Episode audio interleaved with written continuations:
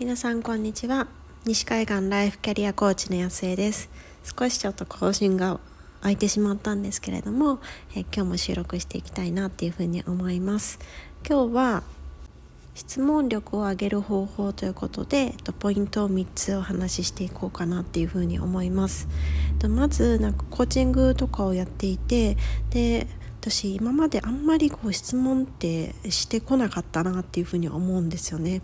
なんかこう自分の意見を言ったりとかそういうものはあったんですけれども、まあ、もちろん何て言うんでしょうこう前職が私商社で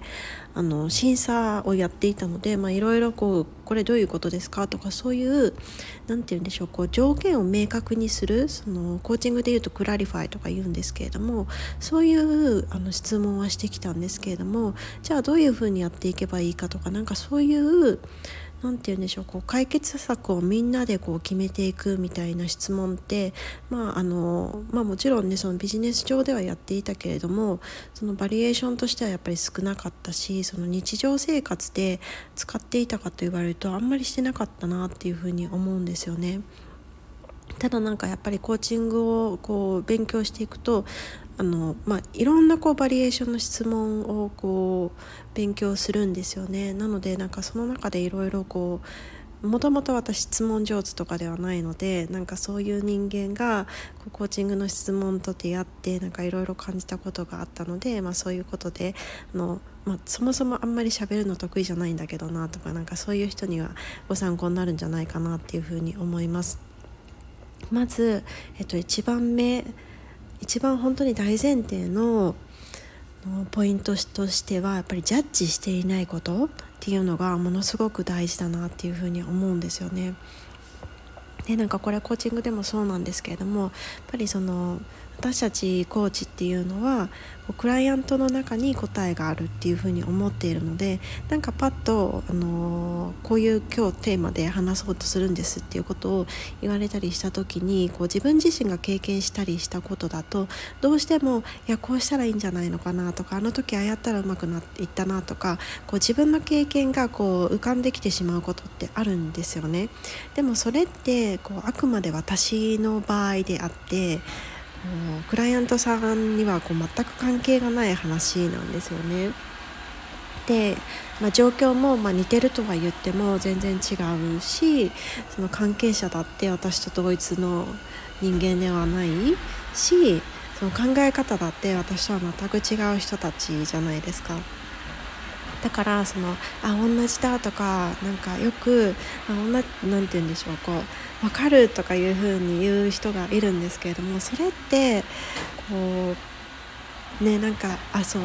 一番私がコーチングを学び出してからびっくりしたのがその共感するっていうことに関するやつなんですよね。でなんかよくあもうすごいわかるよっていう風にあの言う人っているじゃないですか。でもそれをやっちゃいけませんっていう風に一番最初に教わったんですよ。で私自身はいやでも分かるって言っていう風にこう本当に共感してもらえるのっていいことなんじゃないのっていう風にこう一瞬感じたんですけれどもでもよくよくこう思い出してみるとなんかそうだよねとか大変だよねとか、うん、すごい分かるよとかいう風にこう特にへこんでいる時に言われるといやあんたに何が分かるのよっていう風に確かに思ってたなっていう風にあに気づいたんですよね。だってなんか本当に私がどう感じているかとか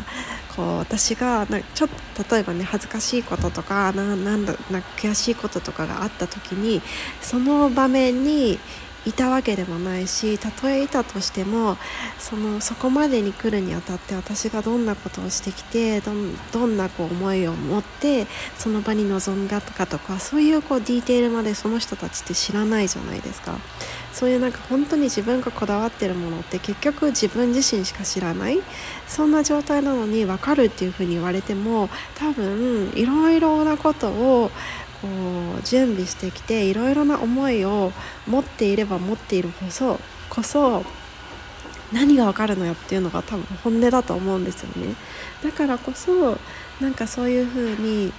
こう質問する側がこうあるべきだとかこうこうなのになんでっていう風な気持ちを持ってるとそもそもなんだろうこう何にもこう質問することって出てこないはずなんですよね。質問というか多分ね質問じゃなくて質問になっちゃうんです。なんかこうあるべきだとか何で何々しないのとかなんかそういうねこうなんか批判みたいなものしか出てこない。くなってしまうからもう絶対なんかジャッジをしないそのそう私クライアントさんがあのすごい素敵な方がいらっしゃってその方がよく言ってる言葉がすごい好きなんですけれどもその自分で勝手に色をつけないっていうのがやっぱり質問するにあたってはものすごい大事なことだなっていうふうに感じています。で2番目は、えっとね、その好奇心を持つこともうねこれが本当に尽きるなっていうふうに思うんですけれどもじゃあそのコーチングをしていく時にジャッジをしませんっていう風になった時にじゃあ何て言うんですかこう私たちって何かしないでくださいっていう風に言われると逆にこうなんかそっちの方に引っ張られちゃうじゃないですか。からねあなんかちょっとロボット掃除機近づいてきてるのでウィーンって言ってるかもしれないんですけどそうじゃあ何にフォーカスをしたらいいのかっていうふうに言われるとそのジャッジしているその善悪とかで判断してしまっているのをその好奇心に置き換えるんですよ。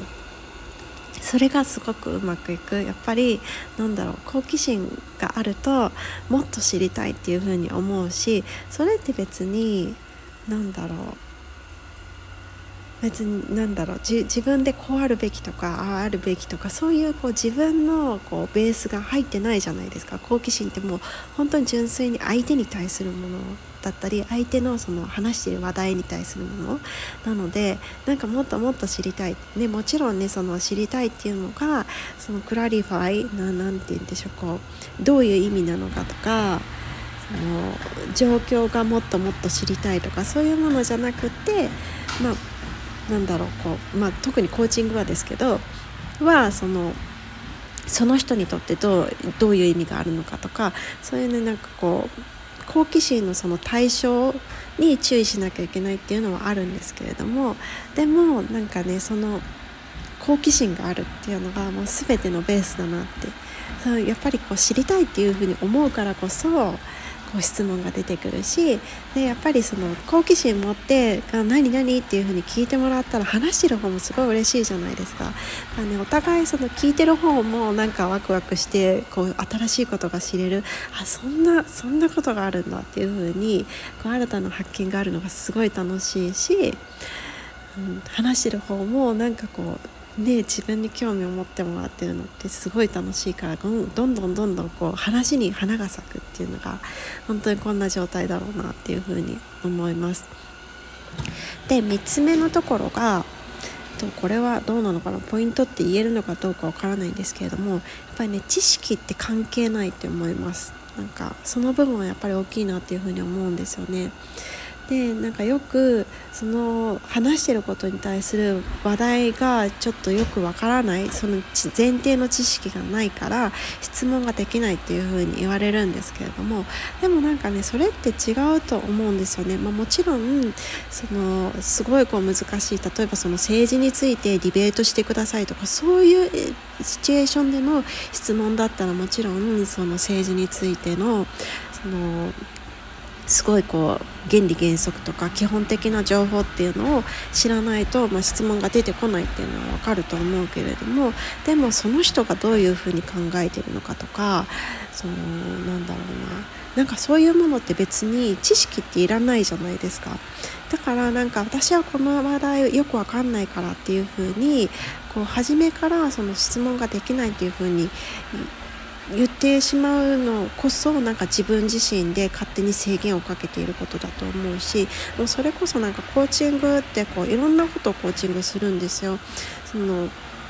人間関係とかそのパートナーとの関係性とかそういうちょっとこう想像しやすいものからそのビジネスコーチングとかキャリアコーチングとかだったらそもそも私が経験してないことだったり全然知らないそのビジネスでもなんかロボットの、ね、研究されてる方とかもいらっしゃるんですけれども私全然ロボットとかその機械工学とか全然わかんないしそういうものでもでもやっぱりそのコーチングってできるんですよね。それはなぜかっていうとそれはコーチはその質問だったりそのコーチングプロセスのプロであって別にその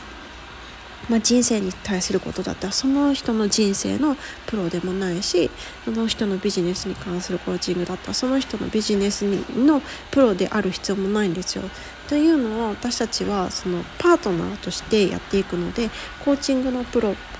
えっと掛け掛け算のかけることのその